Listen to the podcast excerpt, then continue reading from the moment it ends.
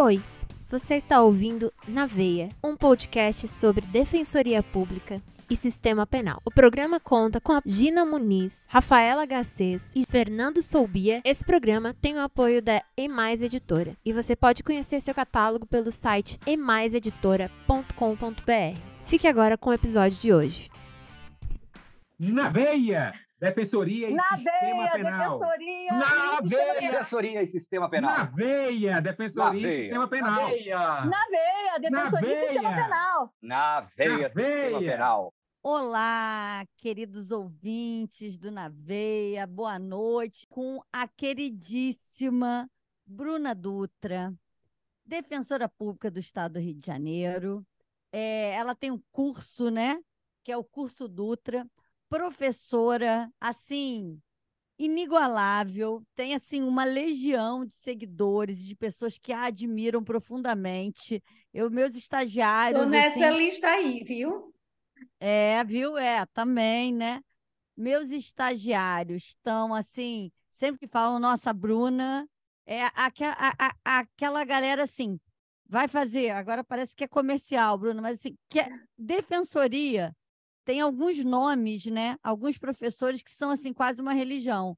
Bruna, Marcos Paulo, Lula Mota, são pessoas assim que são ícones, são estrelas do, do- da nossa defensoria aqui do Rio, grandes professores, com aprovações assim, gente, tem que seguir, tem que ouvir. Na verdade, é a Bruna que traz aí, né, credibilidade para o nosso na veia, porque ela é um nome aí já muito querido e com certeza os nossos ouvintes aí, que é a maioria, acho que a maioria, Bruna, é, a gente tem assim uma maioria de da galera que está fazendo concurso, que ama defensoria, então ama ouvir a gente. Então, com certeza você vai estar aí é, já sendo conhecida e reconhecida por todo mundo. Então, eu queria agradecer é, você ter topado aqui numa quarta-feira, 8 horas da noite, que é aquele horário, né, Bruninha? Que é, assim, meio da semana de defensor público, né, Gina e Fernando? É a- a- aquele dia que a gente não quer nada além de chegar em casa e descansar. Mas a Bruna, ela tem duas filhas, né, Bruna? É, é curso, é defensoria em Alcântara, é lives, é correção de prova, é dica. Não sei como aguenta. Eu acho que ela e a Adriana, não sei se você conhece a Adriana Esteves, que participou com a gente. Elas são, assim, é, onipresentes. Eu, eu queria ter esse poder. E Então, também assim, tem Lara Teles, né? Que é uma super querida que também está na nossa lista de convidados, está no radar. é, as estrelas, viu, Fernanda? Só mulher, Fernando. Justo. Justíssimo. E aí, Bruninha, a gente queria conversar com você sobre as alterações da Lei Maria da Penha e tudo mais que você quiser falar. Fala aí. Vamos começar a ter um papo que a gente quer te ouvir. Obrigada. Obrigada, Rafa, pelo convite. Obrigada, Gina. Obrigada, Fernando. Para mim é um grande prazer estar aqui participando com vocês é, do Naveia. Eu que sou ouvinte do Naveia, quem me, me abriu é, os horizontes para os podcasts foi inclusive a Rafa Garcês, que falou para mim: Bruna, você ainda não ouve podcasts, né? Você deveria né, se atualizar.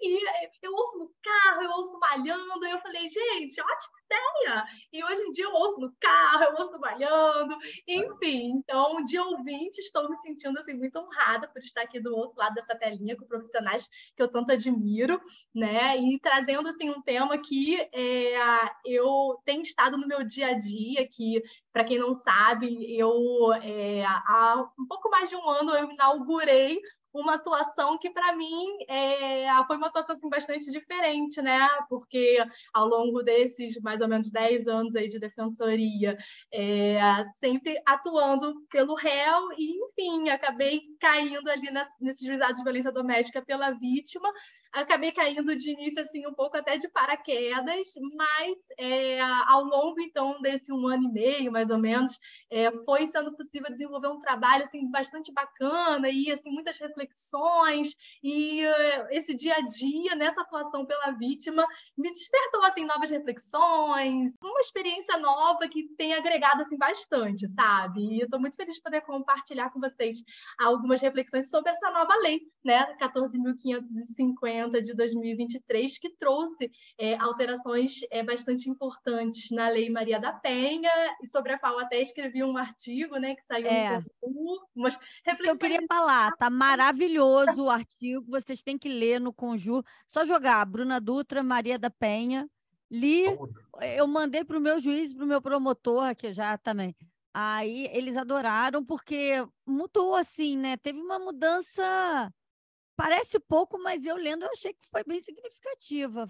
Fale aí, Bruna. Me, me deixa passar na frente aqui, Bruno. Na verdade, Pode. antes da gente falar da lei nova, é, é, antes da gente começar, a gente estava dizendo, né? Eu também aqui caí meio de paraquedas em uma atribuição que tem também como parte dela a defesa da vítima ou dos interesses da vítima é, de violência doméstica, tanto no civil quanto no criminal. E, a bem da verdade, eu estou nessa atribuição tem dois meses e até hoje ninguém me procurou. Então, assim, minha atuação ela está zerada nesse ponto. Zerada. Nunca atuei em nenhum processo. Então, até por curiosidade pessoal mesmo, e para o pessoal dos ouvintes, eles terem uma ideia, que assim, para a pessoa te procurar, ela tem que ter conhecimento dos direitos dela. É, é, é a base da educação em direitos, né? Aí no Rio, como é que está essa questão? As vítimas te procuram para promover essas medidas em favor delas?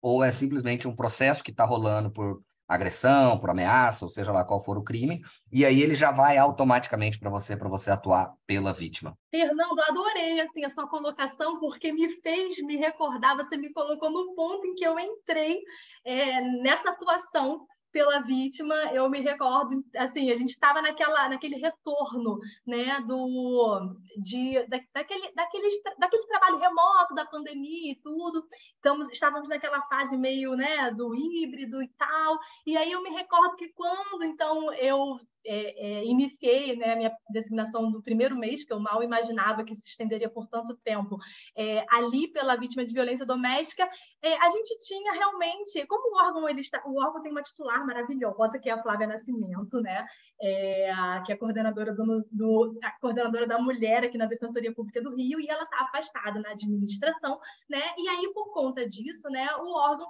ele é, estava é, em regime de acumulação e a gente sabe, né, o quanto é difícil para o defensor é, estar em mais de um órgão ao mesmo tempo. Então, é, acabou que se optou por oferecer esse órgão para uma designação específica, e aí, pelo, pelo sistema objetivo da defensoria, eu, eu entrei ali.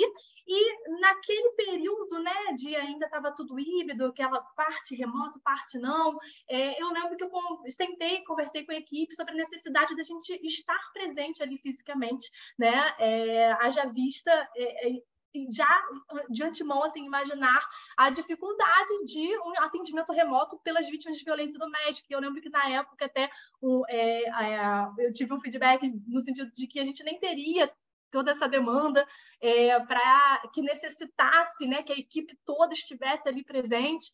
E aí eu até refleti, eu falei, mas será que a gente não tem? Porque exatamente porque a gente talvez não, não esteja, né, é, ocupando esses espaços. Enfim, iniciamos esse trabalho. E, e, de início percebi que é, não era tão de conhecimento das vítimas realmente, né? Aquela porta, aquele acesso.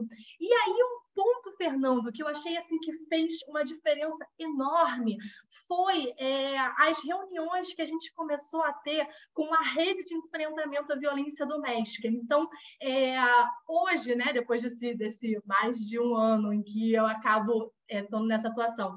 É, hoje eu estou assim, à distância de um zap da delegada da DEAN, é, uhum. da equipe técnica do juízo, é, do CEON, que é uma equipe também que presta né, esse, esse, acompanhamento a essas vítimas de violência doméstica. Então, é, como a gente tem trabalhado né, nessa integração, é, é, é, bastante interessante, porque quando a vítima vai à delegacia e vai lá fazer o registro de ocorrência, a delegada já tem um padrão de atuação no sentido de encaminhar aquela vítima para mim. Então, ela uhum. fala: olha, eu estou fazendo aqui seu pedido de medida protetiva, daqui a dois dias você vai na defensoria da vítima, localizado no endereço tal, aqui está o telefone, o e-mail, e aí essa vítima chega até nós, né? Ela já é apresentada a nós pela delegada. Mas é fato que a gente sabe que especialmente aqui no Rio, né, e especialmente em São Gonçalo, que é uma comarca é, que tem é, bastante é, situação de, de, problemas, né, assim, é, é, de territórios é, que estão em verdadeiro estado de exceção, né? Em que tráfico, milícia, enfim, toma conta e a pessoa, às vezes, ela não pode ter esse acesso se ela procurar a delegacia, né? Aquilo pode causar problemas muito sérios para ela. Então, acontece, isso é um, um elemento é, de vulnerabilidade que algumas vítimas, né? Elas não podem ter esse acesso, esse socorro, através da delegacia. Mas é, o município, então ele tem é, algum né, nessa rede de enfrentamento à violência doméstica, ele vai disponibilizar outros equipamentos, como por exemplo o CEON, né, que não é um aparato é, que pertence à estrutura policial, e muitas vítimas acabam chegando ali é, nessa tentativa de socorro, e o CEON, então, é interessante que o CEON tenha essa, essa parceria, esse contato com a gente, é, de modo que essa vítima, que muitas das vezes, né, é, se a única opção dela fosse ir à delegacia para fazer esse pedido de medida protetiva, ela não conseguiria, porque ela não poderia fazer esse acesso através de, um, de uma de um aparato policial, ela tem esse caminho que é nos procurar, né, diretamente, independentemente da realização de um registro de ocorrência, e então ela chega até nós, né, ela acaba chegando até nós porque ela, ela tem esse conhecimento a partir da rede, e aí é, a gente tem implementado, né, na verdade já existia antes da Lei 14.550 um entendimento, até na, aqui na Defensoria do Rio já tinha é, sido emitida, né, há bastante tempo uma nota técnica é, sugerindo aos defensores que não subordinassem, não exigissem, não condicionassem a realização de medidas protetivas a um prévio registro de ocorrência. Mas nós sabemos que muitas das vezes, apesar de nós não condicionarmos, apesar de nós não exigirmos, isso era exigido pelo Poder Judiciário, né? É, que acabava tendo essa vinculação, essa ideia de, de, vincular a medida protetiva necessariamente a uma medida cautelar de natureza penal, a um fumus comissi delicti, a um periculum libertatis, e que, portanto, né, a gente sabe que se a gente tentasse esse acesso direto, a gente teria esse acesso negado, né? E sabemos também o quanto de tempo toma da gente tentar reverter isso através, através do Tribunal de Justiça e levar é, é, até chegar ao STJ né, muitas das vezes perdeu a, a, até a razão de ser daquela medida protetiva, talvez ela nem seja né? mais necessária, né? E às é... vezes depois faz até uma jurisprudência contrária, né? É que às vezes faz até uma jurisprudência contrária, né? Você começa a entrar, é, eu vi no seu artigo essa alteração e você defendeu que teria uma natureza, então ficou claro que agora tem uma natureza inibitória aí para a galera que. Exatamente, que... Rafa. Então, é, quando a gente teve essa alteração legislativa, né, é, é, foi bastante interessante porque a gente pôde agora, né, com um respaldo normativo, né, e não apenas né, um posicionamento doutrinário, é, fazer esses pedidos de protetiva autônoma, e nós efetivamente estamos fazendo, né? E é, é, é muito bacana, porque se a vítima chega até mim, é, ainda que eu a oriente quanto à necessidade dela fazer um registro de ocorrência para que é, haja uma futura apuração e talvez ação penal, processo criminal em relação àquele fato, é, o, o meu principal objetivo, né? E eu, eu assim vejo que é meu, meu papel principal, enquanto defensora dessa vítima, é conseguir dar meios para que ela consiga romper o ciclo de violência, né? É, e é bastante interessante também, eu tenho feito essa reflexão com os meus alunos, inclusive esse, nesse grupo que a gente está tendo para a DP Rio, a gente acabou abrindo até com a Lei Maria da Penha, não sei porquê, né? Talvez, tá apaixonada, né? É, né? Não sei porquê, coincidentemente, iniciamos com o tema, e nessas reflexões, eu estava comentando com eles que assim que eu entrei né? Eu confesso que quando eu entrei nessa atuação pela vítima, eu eu já entrei com uma certa reserva, pensando, nossa, será que agora né, eu vou atuar de uma forma absolutamente diferente do que a gente veio atuando, no sentido né, de redução do poder punitivo, de segurar garantias, direitos, frente a, a, a esse poder estatal né, seletivo, desenfreado. Eu, eu fiquei com uma certa crise de identidade né, é, naquele momento de saber como que isso iria se desenvolver, né, porque eu sou defensora criminal raiz, né, Rafa? Você sabe. Exatamente. Aí, Pois é, e aí, uma coisa que eu achei, assim, achei assim, muito interessante, então já vou botar a reflexão aqui para o Fernando, que o Fernando né, vai estar tá aí nessa atuação pela vítima, e sei também que ele é um criminalista raiz. Eu, eu percebi, Rafa e Fernando e Gina, que quando é, a gente consegue proporcionar essa proteção à vítima e consegue dar meios para que ela rompa aquele ciclo de violência, né, e consiga então protegê-la e evitar, né, às vezes que ela amanhã ou depois seja uma estatística de uma, um feminicídio tentado, consumado. Eu, eu percebo que quando a gente chega lá na frente, nas audiências de instrução e julgamento, porque é, como meu, esse órgão em que eu estou atuando é um órgão específico, eu tenho estrutura né, para acompanhar todas as vítimas em todas as audiências. Então, a vítima que não está com o advogado, ela está comigo. Eu converso com ela antes de todas as audiências, ela é devidamente orientada em relação ao que significa aquilo, o que, ela está fazendo ali, o que, vai acontecer. Eu consigo perguntar se, analisar se ela está ainda inserida na situação de violência ou não. E algumas das vezes aconteceu dela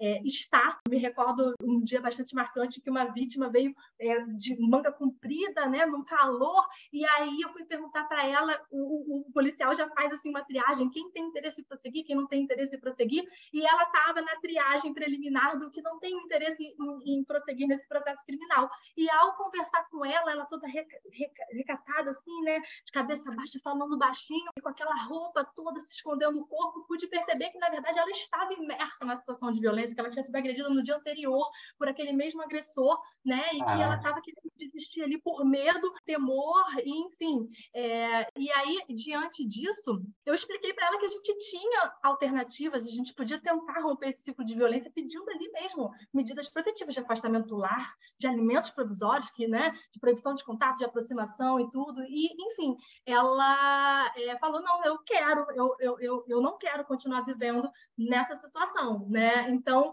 é, eu acho bastante interessante esse tipo de. É, que esse contato permite né, que a gente consiga é, identificar é, essas situações, e mais por outro lado, né, esse foi um dos poucos casos em que isso aconteceu. Na verdade, eu, o que eu fui percebendo é que quando a gente consegue ter atuado tempestivamente, né, no momento emergencial e urgente, para conseguir dar meios dela romper aquele ciclo de violência, grande parte dessas vítimas não vê mais nenhum sentido num, num processo criminal. Então, assim, Exatamente. a gente tem muitos casos em que é, a gente, nessa conversa, né, assegurando que não há nenhum tipo de coação, nem de violência atual, de que realmente a situação cessou, de que realmente não faz nenhum sentido a condenação criminal, às vezes aquela condenação criminal vai atrapalhar, né? Porque às vezes o rapaz é o pai dos filhos dela, e se ele tiver uma condenação criminal, aquilo vai prejudicar é, que ele consiga um trabalho trabalho, com, né, e, e com isso vai prejudicar,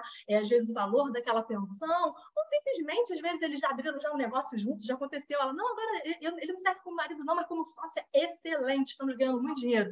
Então, então enfim, é, a gente percebe que é, quando a gente dá esse, esse, esse respaldo ali é, emergencial, a gente muitas das vezes não vai precisar desse, de, desse do sistema criminal em si, né? Da, da, imposição da pena, da condenação. E aí, ali, a, a, pessoa do defensor da vítima consegue também né, buscar assegurar o direito da vítima a exercer o seu direito ao silêncio, porque, afinal, a vítima não é uma testemunha, ela não tem um dever de, de, de, de depor, né? É, e, enfim, então, a gente consegue, conseguindo assegurar aquele direito ao silêncio, a gente evita a revitimização, né? Né? E é, de alguma forma é, a, acaba até casando ali com uma, uma redução daquele poder punitivo que talvez se continuasse aquela situação é, de conflito, né? Na, é, a, a, vítima não ia querer é, exercer seu direito ao silêncio, né? Ela ia querer aí, aceito e... naquela situação, enfim. E eu acho. Bruna, muito... aí...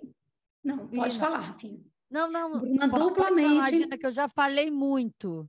É eu... Não, eu ia dizer, e aí né, se ratifica a importância do que Rafa falou a respeito da alteração, né, advinda da Lei 14.550 de 2023, no sentido de fixar as medidas protetivas de urgência na qualidade de tutela inibitória, né, porque são satisfativas e autônomas e têm por objetivo proteger a mulher que está em situação de risco relacionado à violência doméstica. Então, é, a gente pode dizer que desvincular essas medidas protetivas da existência de um procedimento criminal, de uma investigação criminal, de um processo penal, foi realmente bastante benéfico e eficaz, não é isso? Eu estou aqui pois é, falando é, com a Bruninha que a gente não está no YouTube, gente. Deu algum ruim aqui. Tá não, todo tá mundo sim. comentando. Tá ah, sim. Tá? tá eu mandei o link lá. Eu não sei porque, enfim, eu não estava achando, mas tá. É, eu pois mandei... eu vou mandar o link para a minha sogrinha, que me disse Nossa, que mais o link fiel para Bruna ouvinte. aqui, para as pessoas a poderem mais ver, Bruna. Que tá me todo manda, mundo querendo ver a gente. Meu marido vai botar lá no, no Instagram. É, ótimo. Manda, já mandei para a minha sogrinha, mande para o marido. Às vezes Bruna a gente apanha lá. aqui, Bruna. Às vezes a gente apanha. E por a gente, leia-se. É porque Fernando não manja muito velho. de internet, de tecnologia, esse tipo de coisa. Se eu tivesse no comando. Sim, sim. Mas deixa é... eu só falar aqui que eu já interrompi, já está tudo interrompido. Bruna, acho que também, assim, do Fernando, eu não sei como que é no Mato Grosso, aqui no Rio tem um órgão específico de defesa da mulher, né? Então, a Bruna está desempenhando esse trabalho tão bem feito, porque a gente tem um núcleo de defesa da mulher com órgãos específicos, um, um juizado de violência doméstica aqui no Rio, tem a defesa do homem e a defesa da mulher muito bem divididos, tem dois defensores. Isso eu acho que é uma forma, claro, de fortalecer essas mulheres vítimas, né, de é, ajudar a romper. E eu acho que você falou uma coisa muito importante, Bruna, porque eu sempre tava, sempre estou do outro lado, né? Eu sou a pessoa que sempre reclamou pra caramba da Lei Maria da Penha, principalmente por uma questão que agora você me fez ver o quão importante foi essa alteração, que era o seguinte: a mulher ela tinha que fazer o registro de ocorrência para conseguir ter a medida protetiva. E depois ela era quase que sequestrada pelo processo penal e pelo direito penal, Sim. porque ela tinha que muitas vezes era obrigada a falar. Eu trabalhei por muitos anos num lugar que a promotora é, entrava com correições, com medidas, porque o juiz permitia o silêncio da vítima. E tinha, até o tribunal era divergente, havia câmaras que permitiam silêncio e outras que não, permitir, não permitiam. Olha o absurdo, né? Não deixava a uhum. vítima não falar. Né? É, hoje, acho que já está, essa situação já está mais pacificada.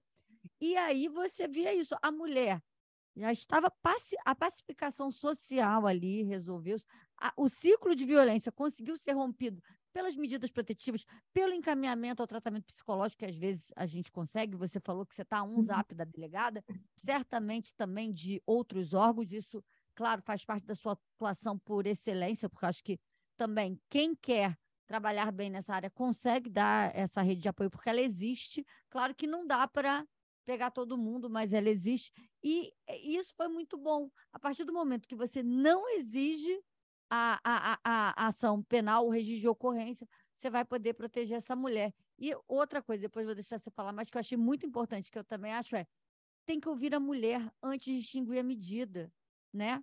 que era uma outra coisa, que a mulher era só um objeto daquele processo. Ah, entrou. Depois, deu prazo, acabou. Não, peraí, vamos ver. A situação não é para resolver esse ciclo de violência? Então, tem prazo o ciclo de violência para acabar? Né? Então, queria que você falasse também o que, que você tem visto em relação a essa alteração é, da necessidade de intimação da vítima, né, da defesa da vítima, para que seja extinta a, a essa medida protetiva de urgência.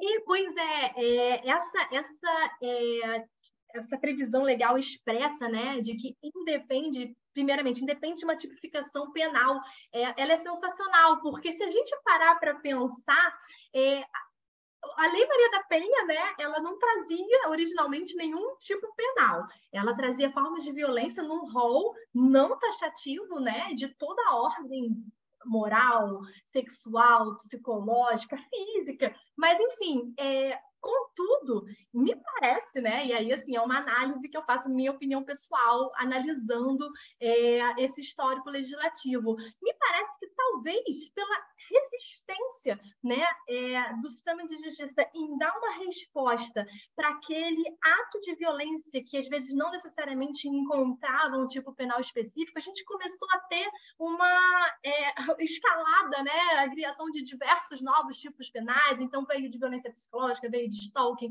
é, talvez também é, por conta dessa situação. Então, hoje realmente é quase impossível a gente ter uma situação de violência da Lei Maria da Penha que a gente não enquadre em algum tipo penal, né? Mas é, eu, o que eu acho mais importante, é, de, apesar disso, né? Enfim, a gente teve essa resistência, parece que a gente talvez a gente tenha tido, na minha concepção, é, essas respostas legislativas, é, talvez tentando ali visar esse, esse, esse, esse buraco né, é, de proteção. É, que não deveria necessitar do tipo penal para ser dada, é, e aí a gente vem com, com essa previsão de que é desnecessária uma tipificação penal, né, é, e isso, isso vem agregar bastante até em relação àqueles casos. Um, é, nos, aqueles que eu já falei, em que essa vítima está num território em que ela não pode se socorrer de um aparato policial, né? Então, aquilo ali, se for para fazer um registro de ocorrência, ela não quer. Se for para virar um processo criminal, ela não quer. Ela só quer é, é, é, conseguir romper o ciclo de violência, né? E dois, tem vezes que a pessoa não tem nenhum interesse desde o início né? Às vezes a gente vê é, relação, às vezes, trazendo como exemplo, é, mãe com filho, né? É, e se ela cogitar que aquele filho vai para a prisão, né? apesar de, de, ela estar sujeita a N situações de violência, ela nem quer. Então, é, é realmente é, é, é, é tentar superar um pouco aquela visão paternalista de que o Estado, eu, o Estado, sei o que é melhor para você, vítima, e olhar a vítima enquanto sujeita de direitos, enquanto pessoa, né, que tem a sua capacidade de autodeterminação, de se decidir em relação à sua vida, o que ela quer, o que ela não quer, respeitar essa capacidade de autodeterminação, né? Porque é, esse é, quando o Estado confisca é, para si e, e, essa posição de vítima, é, a gente tem, né?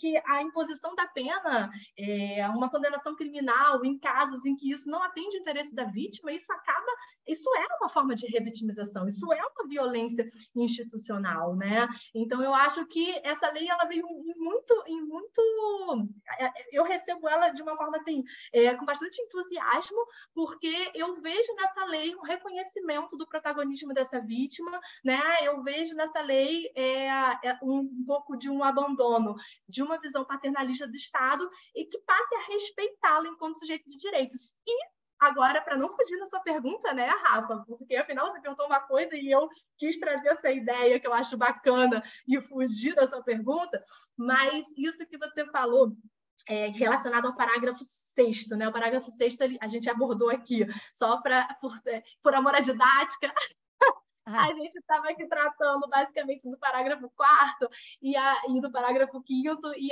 e agora a gente indo para o parágrafo 6 do artigo 19, que foi inserido pela Lei 14.550, a gente tem essa previsão de que as medidas de urgência vigorarão enquanto persistir o risco à integridade e aí de toda a ordem, física, psicológica, sexual, patrimonial ou moral da ofendida ou de seus dependentes, né? É, é, muito comum a gente ter nos juizados, quando é deferida a medida protetiva ou as medidas protetivas, que seja fixado um prazo de vigência.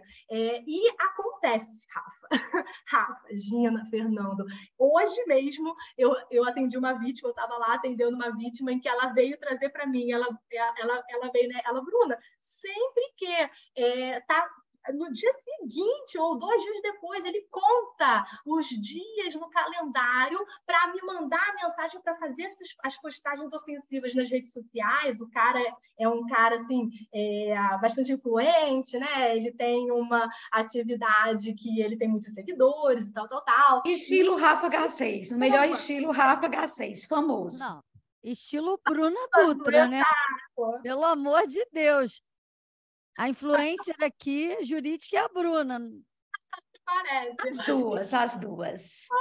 mas então, ele, ele espera, sabe, estrategicamente, é, é, dar um prazo da medida para fazer as postagens, para inflamar né, o, o, as pessoas, os seguidores dele contra essa vítima, é, e isso oportunizado por essa ideia né, de que vai cessar imediatamente e por isso também vejo com muito bons olhos esse parágrafo sexto que traz essa previsão de que elas devem. A regra não é a sensação por um decurso do tempo. É, a, a, a, medida protetiva é provisória? É. Ela é baseada no juízo de cognição sumária? É. Né? É, tem essa natureza de tutela inibitória? Acredito que sim, essa é a minha posição, né? É, no sentido de proteção à mulher e não de instrumentalidade em relação a um processo penal principal que pode nem ocorrer, nem ser do interesse da vítima e nem sequer ser deflagrado. É, mas essa medida protetiva, ela tem, se ela tem como uma finalidade de proteção dessa pessoa, ela tem que vigorar enquanto enquanto persistir essa situação de risco. Então, essa ideia de que a medida cai automaticamente após um determinado prazo de vigência, né, é, entendo que ela, te, ela está superada pelo parágrafo 6 é, entendo que isso tem que ser reanalisado, revisto, objeto de reflexão é, pelos juízes né, que atuam na violência doméstica e aí também né, pelos defensores que, é, é, que atuam pelas vítimas de violência doméstica, talvez trazer esse tipo de reflexão. Eu tenho trazido, é, levado essa reflexão lá no juizado de Alcântara, Alcântara, é, e isso vai muito ao encontro daquela decisão recente da terceira sessão do STJ, que agora eu não tenho aqui é, um número, né? Que eu não eu acabei. Ah, tenho aqui tá no aqui meu. no artigo, né, Bruno? Tem um artigo, é, que saiu no informativo. Eu acabei de abrir também essa colinha. Foi informativo 770, né?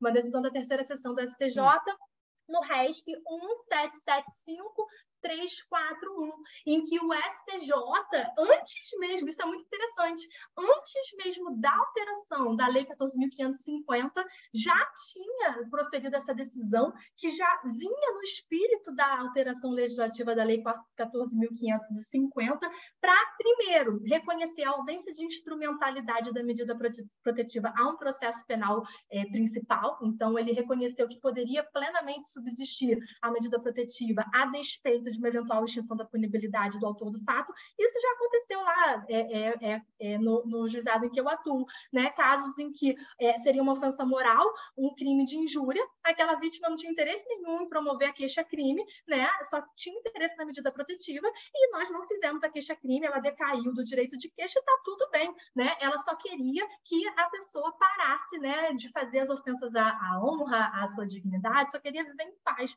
né, sem aquelas ofensas é, a ela. Então, é, daí a importância dessa não instrumentalidade e mais é, quando o STJ reconheceu, antes mesmo da inserção do parágrafo 6 no artigo 19, que é, é necessário, né, imprescindível, antes dessa extinção da medida protetiva, que esta vítima seja ouvida. Né? Então, eu acho que isso vem ao encontro do parágrafo 6 e vem ao encontro dessa ideia de que ele definiu um prazo de vigência né, está é, em contrariedade tanto com o entendimento do STJ quanto com a Lei 14.550. O que não significa dizer que essa medida protetiva é perene, né? o que não significa dizer que ela não vai ser extinta em momento oportuno. Apenas significa dizer que essa vítima tem que ser instada a se manifestar né? quanto à persistência ou não dessa situação de risco e, portanto, quanto à necessidade ou não de, de permanência por, ainda por algum tempo dessa medida protetiva, para que então ela venha a ser de, efetivamente extinta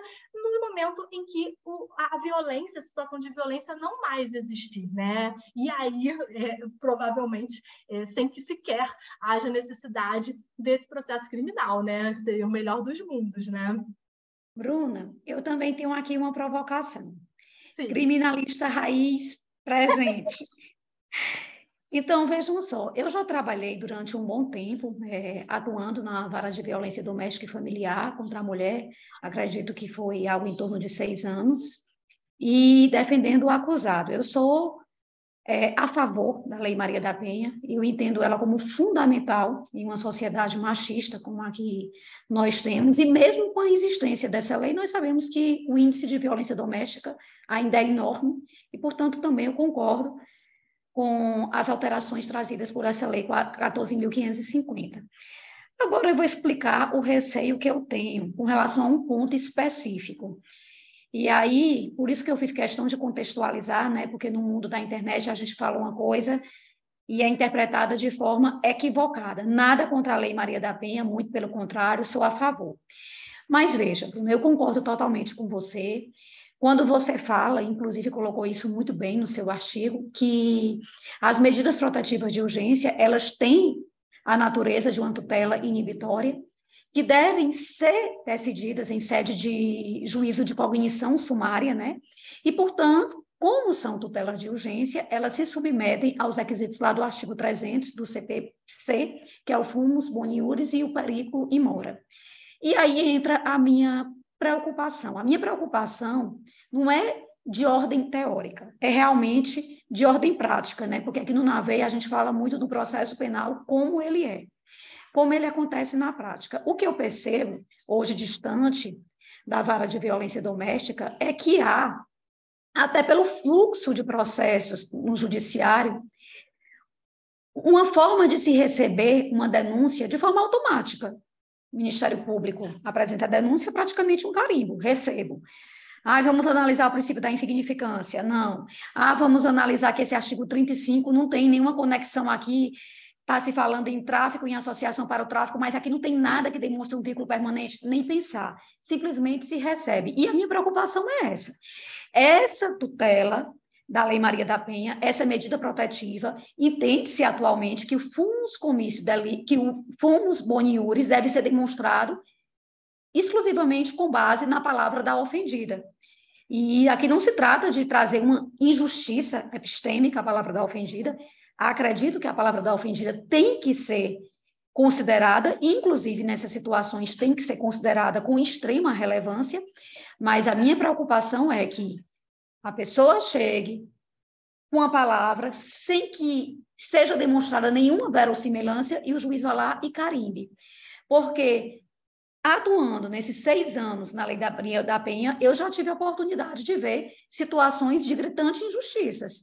Uma pessoa ficar impossibilitada de trabalhar, um senhor que trabalhava mais de 30 anos, como mecânico e a oficina dele funcionava por trás da casa e teve questões patrimoniais e ele foi denunciado e antes mesmo do oferecimento da denúncia ele foi retirado daquele local ficou sem lá sem trabalho. E assim é dificilmente consegue se reverter. E é como eu estou dizendo há um verdadeiro carimbo nas questões criminais imagine agora com esse amparo legal que diz a palavra da vítima é suficiente. A palavra da vítima é suficiente em que termos? Basta ela dizer, tem que vir acompanhado de uma verossimilhança, o juiz vai realmente se preocupar em ouvir essa vítima, ou basta a vítima acenar que a medida já está liberada. Repito, entendo a importância da lei, mas ela tem que ser aplicada de forma justa, analisando as circunstâncias do caso concreto. Porque se isso for feito de forma automática, nós também vamos ter situações de injustas é, aplicações de medidas protetivas, inclusive embaraçando o andamento da justiça, porque nós sabemos, pelo menos aqui em Pernambuco, é, a, o número de processos que circula na vara de violência doméstica, doméstica, que são quatro varas, é maior que as 20 varas criminais da capital. Então, a gente já tem um enorme número de processos e minha preocupação é, o juiz vai analisar caso a caso ou ele vai sair carimbando por aí medida protetiva de urgência em desfavor das pessoas? É esse meu questionamento. Nina, o questionamento é bastante, bastante oportuno, né? E que realmente é, tem total pertinência nesse debate. É, sobre essa questão da, da palavra da ofendida, né? Primeiramente, é, quando, quando veio essa, essa lei, eu fiquei analisando é, a, a redação dela, me parece, eu até é, coloquei isso no, no, meu artigo, né? essa, essa é a minha percepção, é, no sentido de que, em relação a um estandarte probatório para a concessão de medidas protetivas, é, o legislador efetuou aqui uma ponderação de interesses para dar respaldo a essa palavra da vítima, né?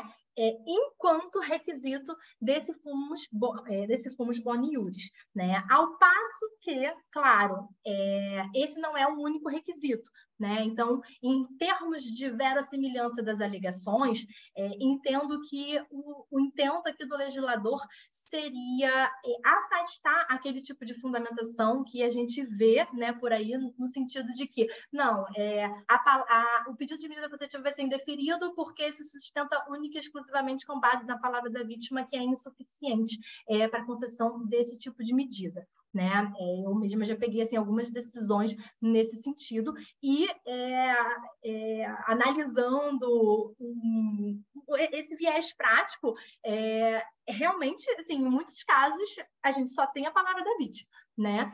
É, mas, além desse fumus boniudes que, que, que, o legislador, a meu ver, é, optou por estabelecer é, como estandarte probatório para fins né, da, dessa tutela inibitória, né, e não para fins de uma ação penal, né, de uma condenação, é, além desse fumus boni existe é, o, o perículo in mora, né, que tá, que reside exatamente nessa urgência, e aí é um tem, também me parece que pela redação do dispositivo, é, o legislador ele buscou atribuir ao juízo que é, o ônus de fundamentar, é, no caso de indeferimento, a avaliação no sentido da inexistência desse risco, né? Então, é claro, precisa haver uma situação de risco, a pessoa vem e narra um fato absolutamente relevante que não denota nenhum tipo de, de, de, de risco minimamente palpável é, para aquela vítima, né? Então, apesar de termos apenas a palavra da vítima, podemos ter é, um indeferimento frente a, a uma avaliação de inexistência de risco, né? É, contudo, entendo que recai sobre o, o, os ombros é, do Poder Judiciário é, fundamentar e demonstrar que o caso não enseja a situação de risco apta à concessão dessa medida protetiva. É, então Concordo então, com você, Bruna, plenamente. Mas, e o judiciário tem esse fundamento, é, né? Porque não é seja um carimbador, fundamente inclusive em favor da vítima e quando não for, mas fundamente, analise, né? Isso, e, mas ainda assim, em relação à palavra da vítima, que eu sei que foi a sua maior inquietação, é, e acho plenamente plausível essa inquietação, é, eu vi, eu li, não sei se vocês tiveram a oportunidade de ler um artigo da Jana Matilda, não sei se eu mencionei. Gente, foi um parto poder escrever agora assim, um desabafo. É, Franklin, foi um parto é, escrever esse artigo, porque o Franklin me falou, você tem que botar no máximo X caracteres. Gente, é, foi um parto, consegui colocar. Você sabe que a Gina é, publica um artigo por semana, quando não mais de um, né? A Gina, é aqui. A Gina é uma máquina de escrever artigo, é uma coisa assustadora. Esse dom! Bruna, só para lembrar a sua memória, porque eu li eu li seu maravilhoso artigo, você fez sim um comentário de Jana, fez a citação, e eu concordo com o que você e Jana fala, que há uma ponderação, e a gente tem que ver o que causa mais risco, qual o risco que a gente quer assumir. Entre o risco de assegurar uma presunção da inocência de um acusado e, em outro norte, assegurar a vida, a integridade de uma mulher, a gente vai ficar com a segunda opção. E é como eu digo, em tese eu concordo com tudo isso. minha preocupação é que isso seja colocado na prática de forma correta, que o juiz, quando realmente não exista nenhuma possibilidade, diga aqui eu vou indeferir, não porque eu não estou priorizando a mulher, mas porque, de fato, aqui não existe requisitos mínimos que demonstrem que essa palavra faça sentido com a situação fática. Meu único medo é isso, que os juízes façam praticamente um carimbo com deferida, deferida, deferida, e a gente tenha um total descontrole da situação, porque já presenciei diversas situações dessa natureza é triste perceber, por exemplo, algumas pessoas, uma comparação bem grosseira, mas que eu penso ser elucidativa a respeito do raciocínio que eu pretendo desenvolver. Algumas pessoas criticam o Bolsa Família.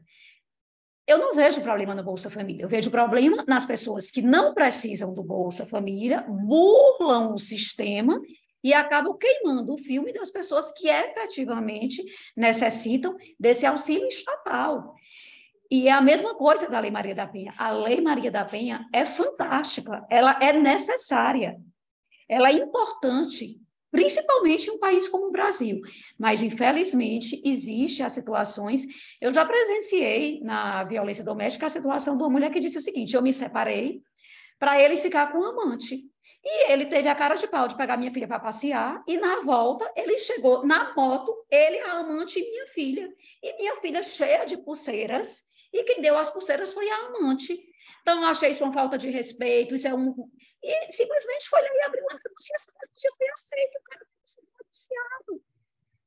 E o Ministério Público, o delegado aceitou, o Ministério Público denunciou, a juíza recebeu a denúncia e a gente estava lá numa audiência de instrução e julgamento, no meio de mulheres que são de fato ameaçadas, mulheres que são lesionadas, mulheres que estão prestes a sofrer um feminicídio. A gente estava discutindo uma situação que eu é, não desconsidero a dor dessa mulher, sou inclusive solidária à dor dela, eu também sou mulher, mas que realmente não necessitava de uma intervenção estatal e nós lá estávamos com tantos problemas sérios que o judiciário tem para resolver. Então, são situações como essa que o judiciário tem que barrar.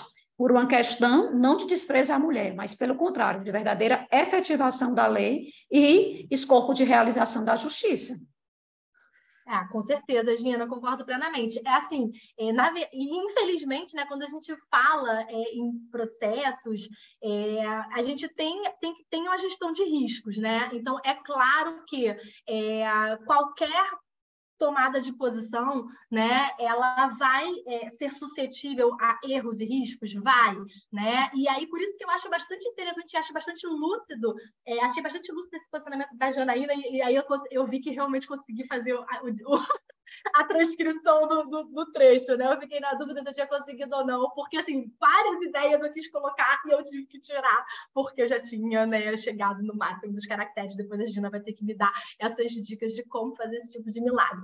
Mas, enfim, eu achei bastante interessante porque ela não fugiu, né, à dificuldade da questão, né? Ela, ela foi, assim, bastante, é, digamos, é, sincera juridicamente, né? Se aqui é a gente pode falar isso, mas ela falou, realmente, estamos diante de riscos, né? Existe o risco de que é, haja um caso concreto em que é, a gente tenha né, uma situação que não era para ser concedida a medida protetiva e ela de fato foi, sim. E qual é o risco, é, o, o, o risco que está no outro lado da balança. Então, te, temos que assumir riscos, claro, temos que buscar reduzi-los ao máximo. Então, por isso que, realmente, além da palavra do ofendida, né, essa questão da, da avaliação da, da, situação de risco né, é primordial. E nesse seu exemplo, é, no, no caso, né, é, me parece que assim, a gente tinha a palavra da ofendida, mas a gente não tinha uma situação de risco, né? Não visualizei uma situação de risco por ela narrada que justificasse né, a, a concessão dessa medida protetiva e que está, não consigo nem imaginar qual foi o tipo penal que foi colocado para eles estarem numa audiência de instrução e julgamento.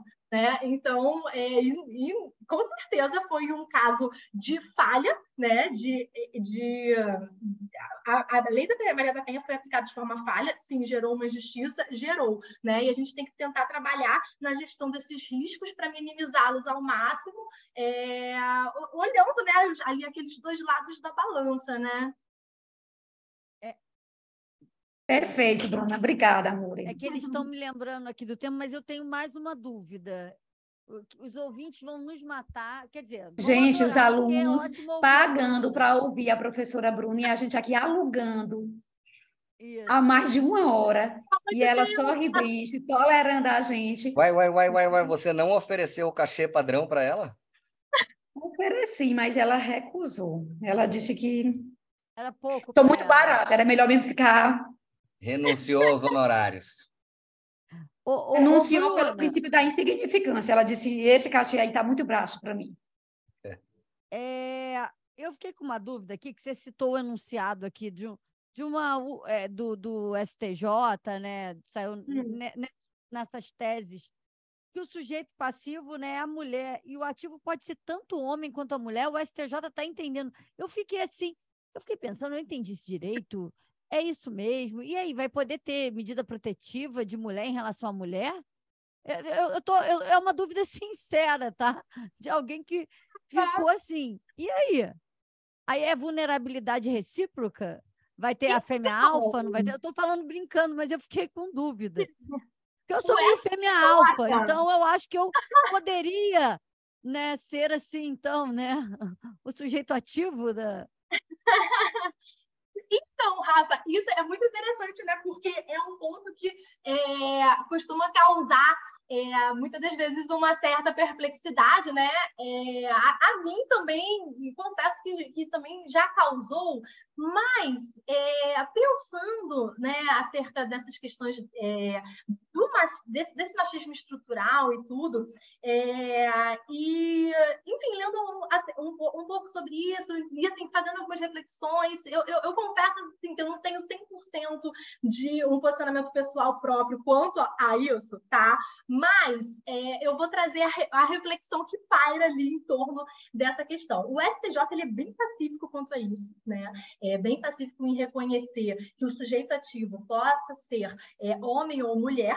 E a grande questão que acaba é, é, permeando é, essa discussão é, está relacionada à, à, questão do machismo ser estrutural à sociedade e, por isso, é, a violência de gênero independer de quem está perpetrando esse tipo de violência. Né? Então, é, se a gente pensar em relação a um filho, a uma filha, a uma filha que pratica algum tipo de violência em face da, daquela genitora, né? Pode haver é, alguma outra questão que esteja motivando e deflagrando é, essa violência, às vezes uma questão envolvendo drogas, enfim, é, sim, mas é, será que, às vezes eu me pergunto assim, será que ela praticaria esse tipo de, esse tipo de violência se, por exemplo, não fosse a mãe, fosse o pai, né? E, enfim, uma primeira reflexão.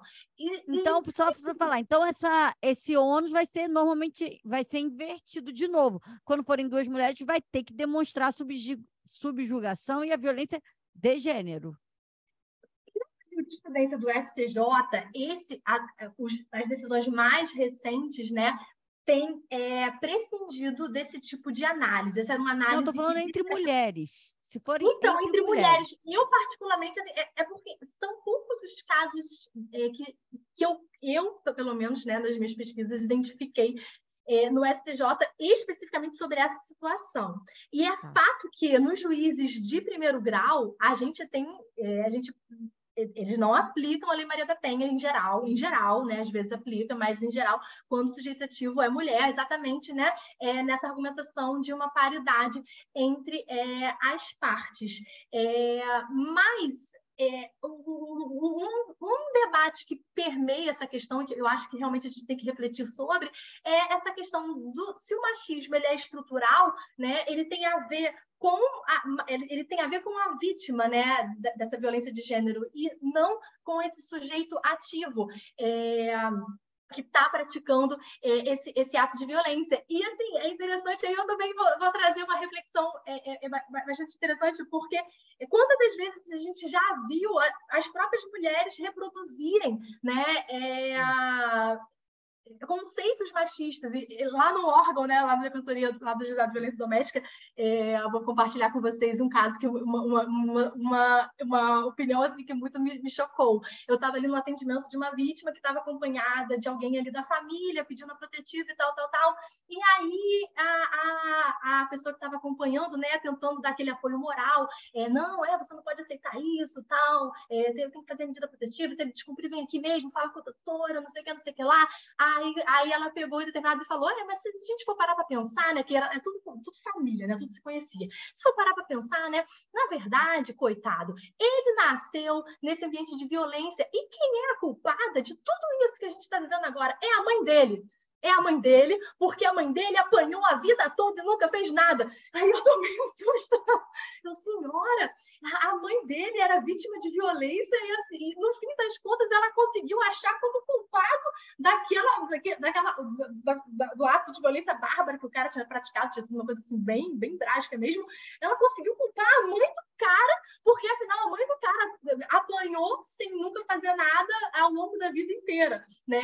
E aí eu fui comecei a falar, mas senhora, né? A senhora está sendo um pouco machista.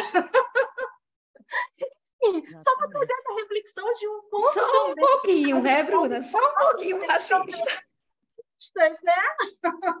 Só um pouquinho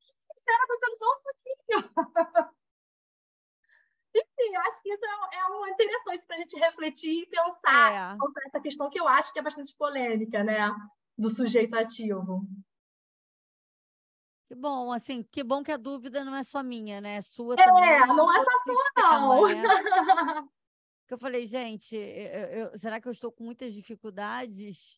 Então, não, é, é a dificuldade. Eu acho que a dificuldade aumenta até a depender da relação, porque Bruna foi muito feliz no exemplo que ela trouxe. Será que uma filha responderia ao pai da forma que respondeu à mãe? Mas aí, quando é outro exemplo, duas companheiras, uma que agrediu a outra, aí o nó fica maior. É, nesse caso, em específico, né, Gina, o artigo 5 parágrafo único até ressalva expressamente a aplicação da Lei Maria da Penha no caso dessas, das uniões homoafetivas, né? Então, que entraria no inciso 3 da relação íntima de afeto. Eu acho que a questão que, que acaba trazendo, assim, mais, suscitando mais dúvidas é quando a gente sai do inciso 3 e pensa, por isso que eu trouxe esse exemplo, foi proposital, é, esse tipo de relação, né? A filha contra a mãe, ou mãe contra a filha, né? Mas até é, é, mas será que não pode também essa mãe é, estar praticando uma violência de gênero contra a própria filha, né? É, será que o que faz a, a violência ser de gênero, será que isso muda é, a, a violência Se fosse um filho, de né? gênero? Pelo fato da mãe ser mulher também, né? Enfim, aí, essa experiência que eu passei lá no Estado de Violência Doméstica eu achei muito interessante, porque quando eu ouvi, eu quase que eu dei um pulo da cadeira, né? Te- Teve um outro caso também que eu estava atendendo um- um- uma. Ela era vítima, né? E ela estava assim, revoltadíssima com a ex-mulher do, do cara, porque ela, era- ela só quer saber de dinheiro, porque entrou com, a- com, com ação de alimentos. Eu falei, mas senhora, a senhora tem um filho com ele também, não tem? Se a senhora se separar dele, a senhora é mais do que justo que a senhora busque os direitos do seu filho. A senhora não acha, não? Ela, não, mas ela é uma interesseira. Normal, né? É, Vara de dia a dia da família, violência. defensoria, né? É, porque violência doméstica é a família turbinada, né? Então, além Uhum. de pegar os problemas de alimentos, ainda pega a violência e todo esse rescaldo. Bruninha, muito obrigada. Quero saber se você quer falar mais alguma coisa do artigo de violência doméstica, de defensoria pública, que a gente já está em uma hora. O papo, olha, gente, passou muito rápido. Sempre Sério? assim, sempre- a Gente, eu ficaria gente tem que assim começar cinco a se horas preparar aprendendo, pra- viu? A gente tem que começar a se preparar para episódio de duas, três horas, porque, porra, pessoal fica vindo, o papo engata, a hora que fica massa, fala, pô, mas já É, deu uma não, hora. ó, e eu ainda tinha mais perguntas, mas eu não vou fazer porque eu já perguntei muita coisa para a Bruna. Eu quero saber se ela quer falar mais alguma coisa sobre o curso, sobre a expectativa. Faz Ama- o jabá. Sai a banca do Rio, não é isso? Pois é, né? Amanhã temos a definição aí da banca examinadora. Estou super ansiosa, não sei nem se eu vou conseguir dormir. Porque, É. né, Rafa? Agora, agora é, a gente É aquela- vira concurseira, né? É. Você sofre junto, né, Bruna? Então, tô Bruna, e o, curso está com inscrições abertas, já, porque o curso é concorrido, tá, gente? São vagas limitadas, abrem o olho. É o E aí, Flix, ainda é tem isso? vaga para nós aí, Bruna? eu tenho vaga para vocês enquanto professoras, né? Que aí eu vou sentar e vou ouvi-las e aprender. Para isso. É claro, né? Mas estamos sim, né? A gente está com um grupo é, acompanhando esse concurso da DP Rio. Eu acho que esse ano eu não vou conseguir pensar em nenhum outro concurso, porque quando abre o concurso da DP Rio, né? Eu não sei porquê. É, Tem alguma relação específica com a Defensoria do Rio? assim, a gente acaba mergulhando com ainda mais, é, mais de cabeça, enfim. É, com- quando é concurso de banca própria e tudo, né, sempre tem, é, acaba exigindo um pouco mais de especificidade, né? Então fica complicado é, pensar em outra coisa. Mas, enfim, é, a gente está com essa turma é, voltada, né? Então, para a turma da DP Rio, estamos, temos vaga sim. e qualquer coisa é só procurar. Mas é isso, também estou à disposição para qualquer dúvida, é só me mandar mensagem no direct, né? Eu gosto muito desse contato é, com os al- alunos ou não alunos, né? Eu estou sempre à disposição aí para trocar ideia, para dar dica, para, enfim, é, o, que for, o que for possível que eu puder ajudar. E eu não tenho mais nada a falar, só tenho a agradecer, agradecer esse convite, agradecer é, a honra de estar participando é, desse podcast que eu adoro, que eu sou ouvinte, né? Então, estou me sentindo chiquerésima de estar aqui desse outro lado. Eu vou me ouvir, né? Esses dias indo para Alcântara, eu vou certamente ligar no nosso episódio e vou me ouvir. Espero não ter pagado mico. Ah, foi maravilhoso. Sucesso absoluto. Você vê que o Fernando nem conseguiu falar, né? Três mulheres, ele tá aqui. Eu, eu assim, falei lá Ele no tá- comecinho, porque eu sabia que depois eu ia assim, justificadamente me recolher a minha insignificância. Então, eu- hoje eu estou Você era o vulnerável aprender nesse apenas e tão grupo. somente. Você era um homem frágil, sexo frágil aqui, porque aqui é só mulheres muito poderosas, hein, Fernando? Definitivamente. Bruna, eu, inclusive, eu, eu vou te perturbar para te pedir modelo depois, viu? Que- Meu Deus, já querendo pegar o compromisso público. Bruna, esse Caramba. rapaz. Aí, Bruna. Eu acho que Temos esse convite. protetiva autônoma, alimentos provisórios, afastamento do lar, passar tudo para o Fernando. O Fernando vai fazer a revolução. O aí deles dá mais alta qualidade. Se deu bem, hein, Fernando? Pois é, ué, ganhei muito com esse episódio hoje. Então, gente, é o seguinte, Bruna, nosso objetivo aqui principal no Na Veia é discutir o processo penal como ele é. Eu costumo dizer que é três defensores públicos e nenhum segredo. A vida como ela é. Mas é interessante perceber, e a gente recebe muitas, muitas mensagens mesmo, de concurseiros e concurseiras, né? Então, com certeza, hoje vai ser um, epi- um episódio com bastante audiência, porque você é uma referência nacional nos concursos públicos para a Defensoria Pública, e nós temos muitos ouvintes é, vi- vi- vivenciando esse momento, nessa expectativa de ser aprovado. E para finalizar aqui, né, já com a presença da Bruna, em homenagem a estes e estas ouvintes que estudam para concurso, eu vou aqui lembrar que no último informativo do STJ, né, é, teve um julgado, é, o tema 1189, um recurso especial 2049-327, que foi fixada a seguinte tese: a vedação constante do artigo 17 da Lei Maria da Penha obsta a imposição, nos casos de violência doméstica e familiar contra a mulher, de pena de multa isoladamente, ainda que prevista de forma autônoma no preceito secundário do tipo penal imputado. Acho que foi uma decisão bem importante, e aí fica essa dica. Para mais dicas de forma preciosa, só no curso Dutra, o melhor do país. Plim, plim? Tá dado o recado, né? Na veia, gente. Na veia! Aveia.